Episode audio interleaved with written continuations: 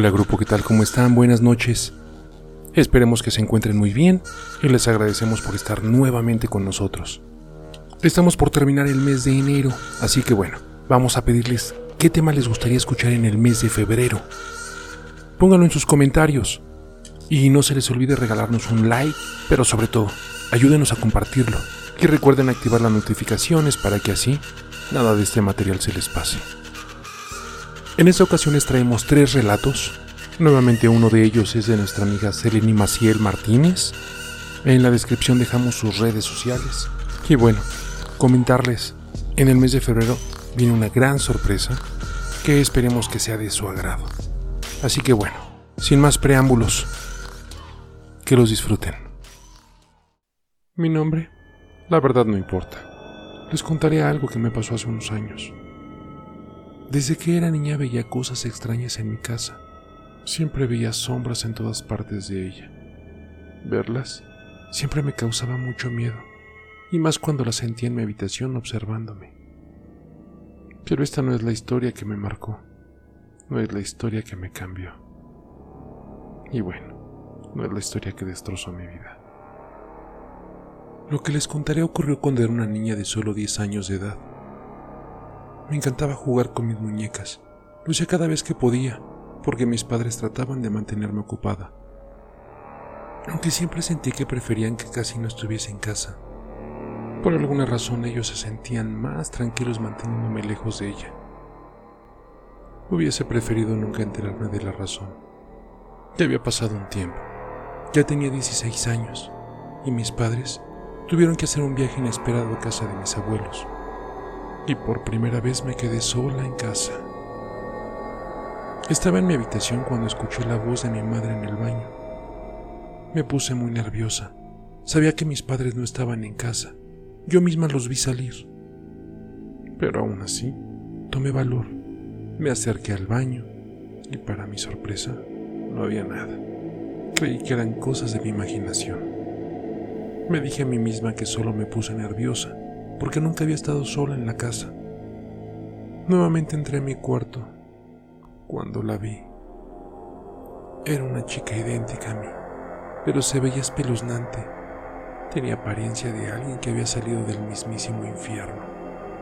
Casi me desmayo de la impresión, pero esa cosa me dijo que si lo hacía, podría quedarse en mi lugar. Paralizada por lo que veía, lágrimas salieron de mis ojos. No podía gritar Juro que lo intenté, pero el miedo no me dejó. Entonces, ella empezó a acercarse a mi casa de juegos que aún conservaba en mi cuarto. Ese monstruo asqueroso tomó mis pares de muñecas, las que yo más quería, y me dijo tranquila, te las regresaré cuando me canse de jugar con ellas. Ella desapareció ante mis ojos. No pude aguantar, me desmayé no sé cuánto tiempo había pasado, pero cuando me desperté, mis padres estaban en la casa. Mi madre gritaba de horror porque mi habitación estaba llena de sangre. Les conté lo que pasó, pero ellos no dijeron nada, solo me miraron. Sentía que me creían, pero que había algo que no podían decirme. En fin, la noche llegó y mi madre gritó horrorizada. Yo corrí para saber qué pasaba. Mi padre abrazaba a mi mamá y fue ahí cuando me contaron que no había nacido sola.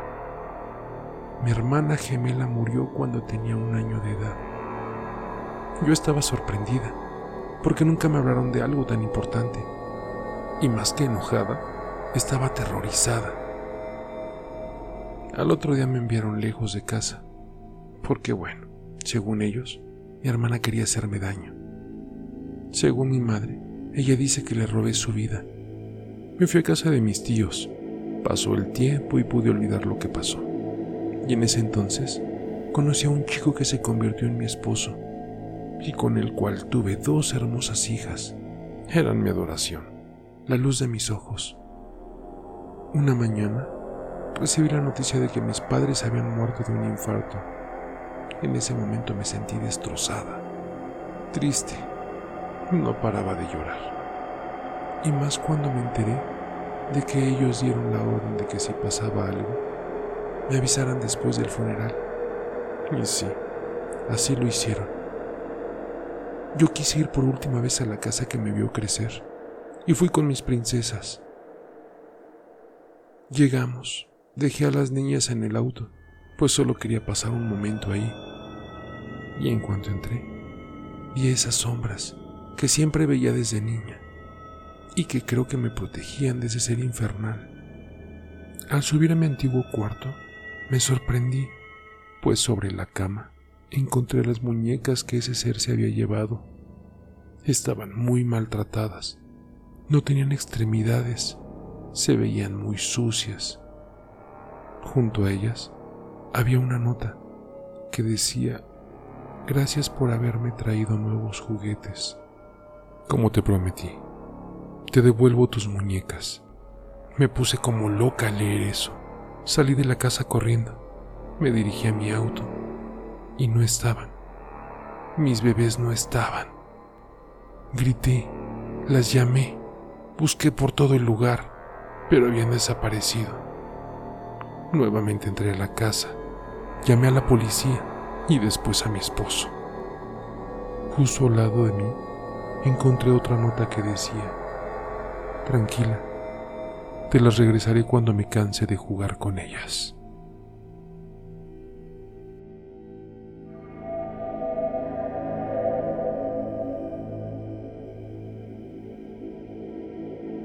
Hola, soy Thomas, un médico forense de 34 años. Yo era un padre y un esposo amoroso. Era un hombre ejemplar para mi familia y compañeros. Pero la ambición y el amor por el dinero me llevaron a la perdición. Esta es mi historia. A lo largo de mi vida he aparentado lo que no soy frente a la sociedad. Debo admitir que mi trabajo como médico forense se ganaba muy bien, y más cuando estabas entre los mejores médicos. Pero soy un hombre muy ambicioso, y lo que ganaba no era suficiente para mí. Así que decidí crear mi propia empresa, por así decirlo. Creé una red ilegal de venta de órganos y no me fue difícil contratar a personas que se dedicaban a hacer algunos trabajos sucios, ¿eh? Aproveché mi puesto como forense para extraer los órganos de los cuerpos que llegaban a la morgue. Me era muy sencillo hacerlo después de todo. ¿Quién iba a sospechar de mí? Pasado el tiempo, mi empresa ilegal fue creciendo. Necesité contratar a más personas que hicieran el trabajo sucio. Entre ellos, contraté unos sicarios. Ustedes saben, un hombre de negocios como yo a veces teníamos que resolver las cosas de otra manera.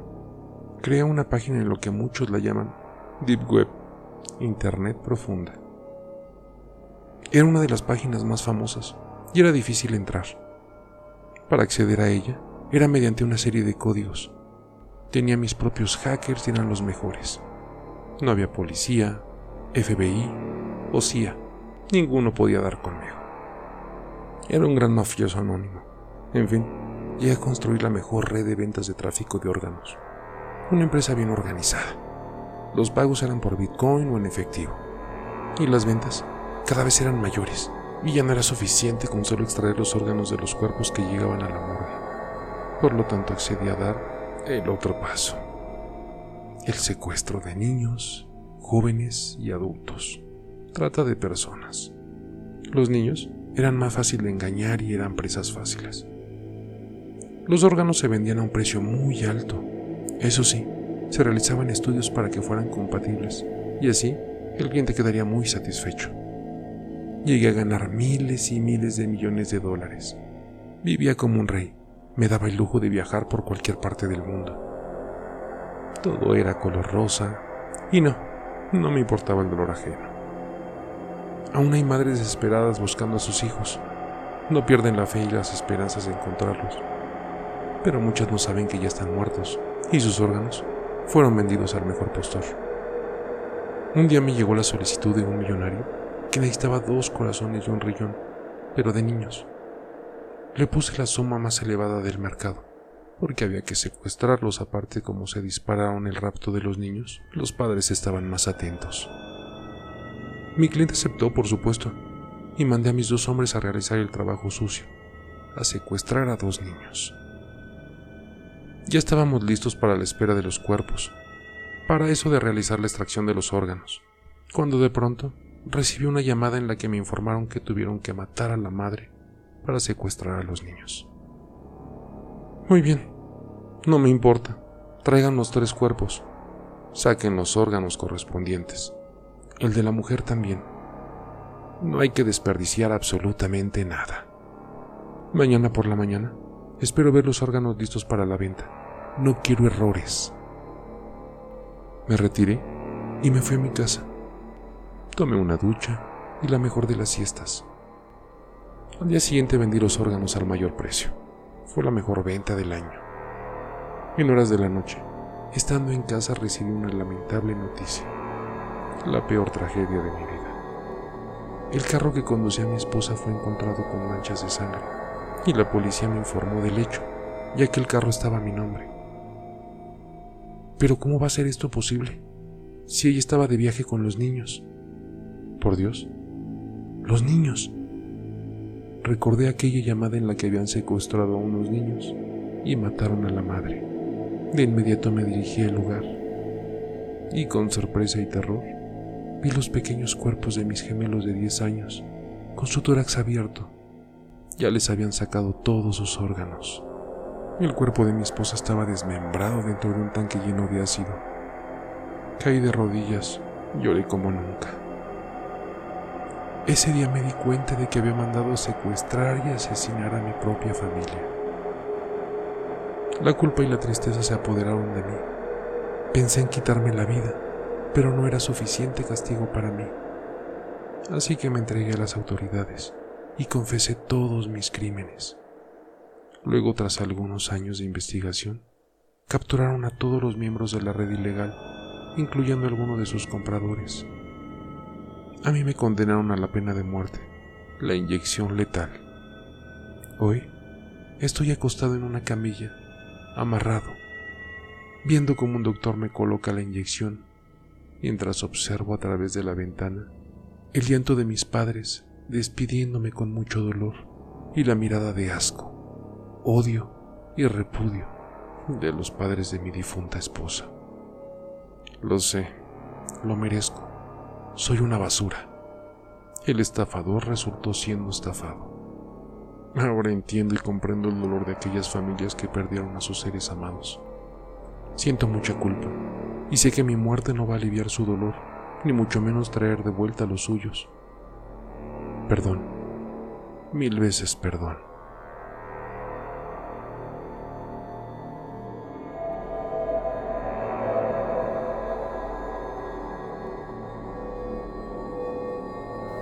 ¿Hasta dónde puede llegar un comentario fuera de lugar?